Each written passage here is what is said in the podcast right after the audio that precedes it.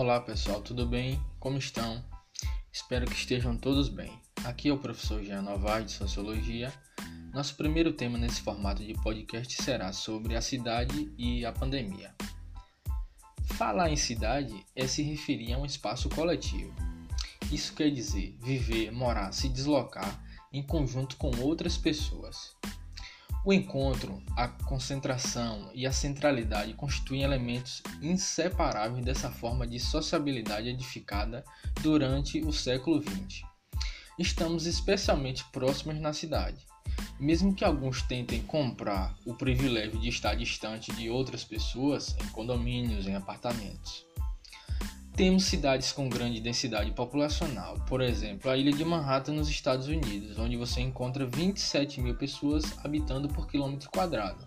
Você também, no Brasil, tem cidades com densidades importantes, como São Paulo, 8 mil pessoas habitando por quilômetro quadrado.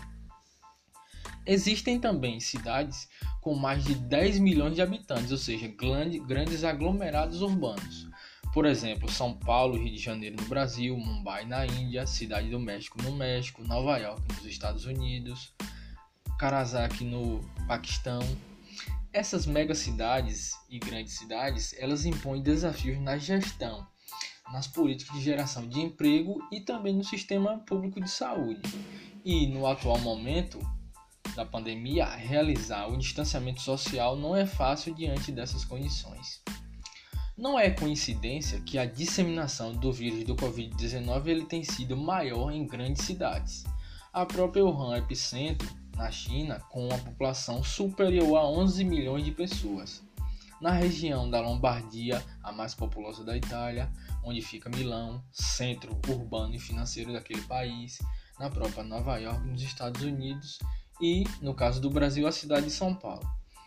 Igualmente, essas outras, São Paulo também se constitui um dos grandes aglomerados urbanos do planeta.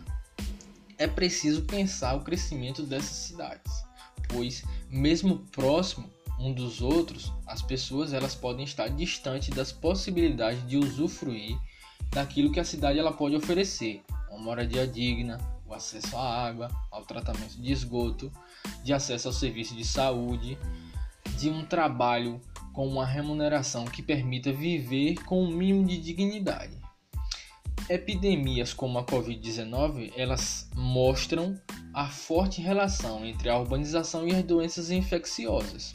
As epidemias, os problemas sanitários e de saúde pública marcaram o aparecimento e o rápido desenvolvimento das grandes cidades europeias.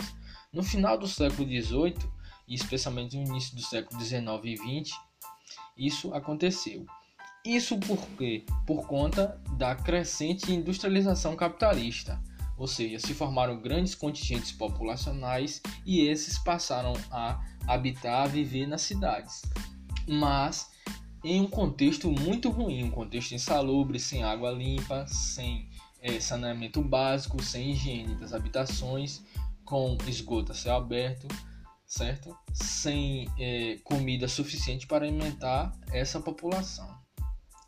Essas condições elas proporcionaram, elas favoreceram a eclosão de várias epidemias em curtos espaços de tempo com elevadíssimo número de mortos.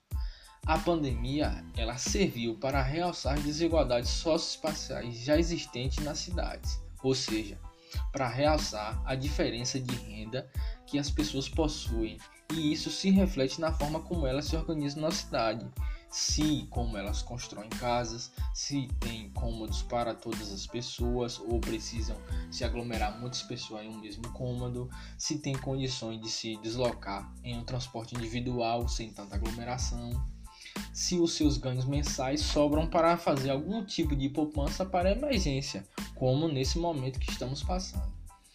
Essas diferenças elas vêm sendo aumentadas, elas vêm sendo realçadas, certo? Mas elas já existiam em sua grande maioria antes da pandemia.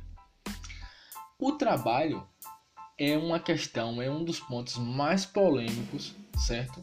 Nesse momento, pois muitos precisam ganhar o pão de cada dia.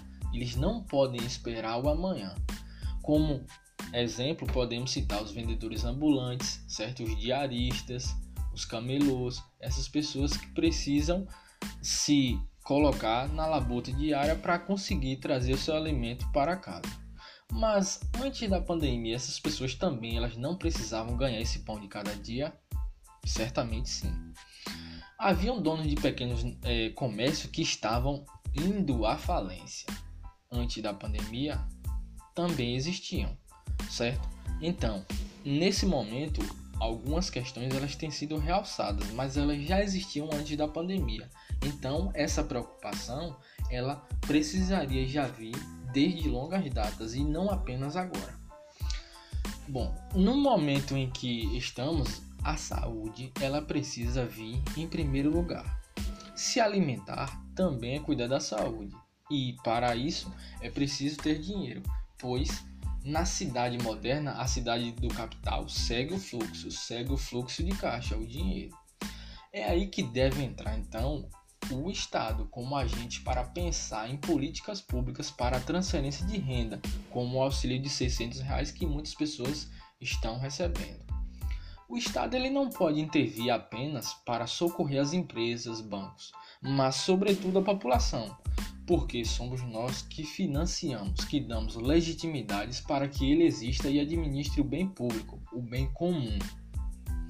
O Estado ele é importante, sobretudo porque a partir da sua grande estrutura ele pode contribuir para minimizar as desigualdades e os contrastes na cidade, que são muitos.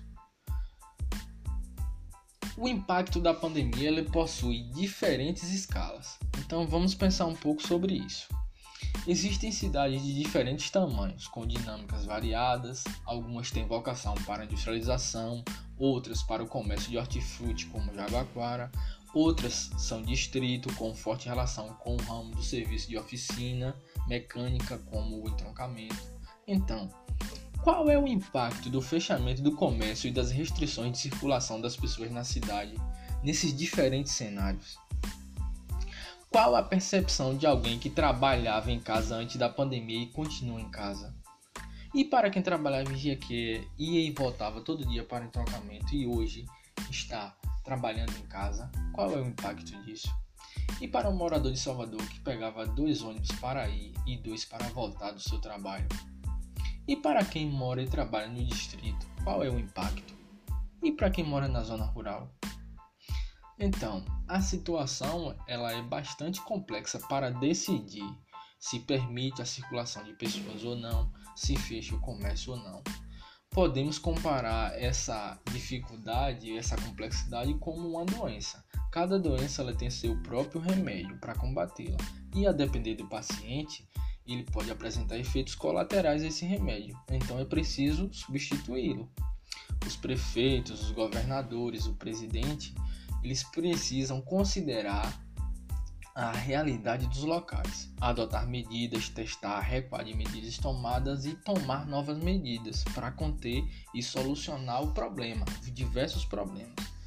Certamente vamos sofrer mais ou menos com elas, mas o essencial é proteger ao máximo a vida das pessoas. A cidade é um espaço desigual de inserção das pessoas no mundo do trabalho também. Isso precisa ficar claro. Aqueles que são funcionário público efetivo, por exemplo, eles possuem garantias trabalhistas que os permitem passar com menos desconforto, em alguma medida. Já os trabalhadores do setor privado são pressionados a se submeterem aos perigos de estar em ambiente de trabalho com muitos colegas se deslocando em transporte público com muitas pessoas até o trabalho, tudo isso sob o risco de serem demitidos, caso não façam essas, essas medidas. Muitos serão demitidos, infelizmente, é uma realidade. Muitas pessoas estão já voltando de outros estados, São Paulo sobretudo, estão voltando para cidades próximas aqui da região porque perderam seus trabalhos nesses locais, então não tem como eles permanecerem lá. Então, isso também é algo que deve ser pensado diante do fechamento das cidades. Nesse contexto, nesse aspecto, qual é a mensagem em relação ao trabalho que o governo ele tem passado? Qual é a mensagem do governo aos trabalhadores? É quase um se vira, um vai trabalhar. Bom, se ele passa essa mensagem de que cada macaco no seu galho, no momento em que precisamos do Estado para conceder um auxílio emergencial, porque na hora de aumentar o dinheiro arrecadado com impostos é todo mundo junto e misturado? Falar contra as medidas é uma forma da, de contribuir para que as coisas elas não aconteçam.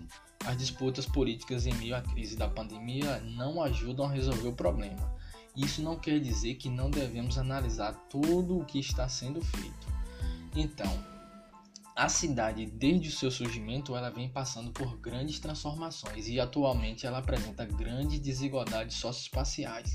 Diante disso, temos cidades, pandemias, populações. Precisamos de gestões diferentes, medidas e intervenções diferentes que considerem essas desigualdades sobre as quais as pessoas vivem nessa cidade. Não podemos tratar de forma alguma os diferentes iguais, mas precisamos ter um norte para caminhar. A cidade que não para é a cidade do lucro, mas esta também é a cidade da pobreza, dos que não têm comida. Em São Paulo, por exemplo, 24 mil pessoas vivem em situação de rua, ou seja, não tem um teto para se habitar, para se abrigar, se proteger e cumprir um mínimo isolamento social. No Brasil, esse número ele pode chegar a 400 mil pessoas. Tudo isso nós nem estamos considerando as pessoas que estão sendo despejadas em meio a essa pandemia porque não estão conseguindo é, pagar os seus aluguéis além daquelas que vivem em moradias em condições precárias, em barracos. Enquanto alguém passa mais um real de troco no caixa, certamente uma ambulância ela espera para deixar mais um paciente grave em um dos 6.702 hospitais públicos do Brasil. Saudações, forte abraço, até a próxima.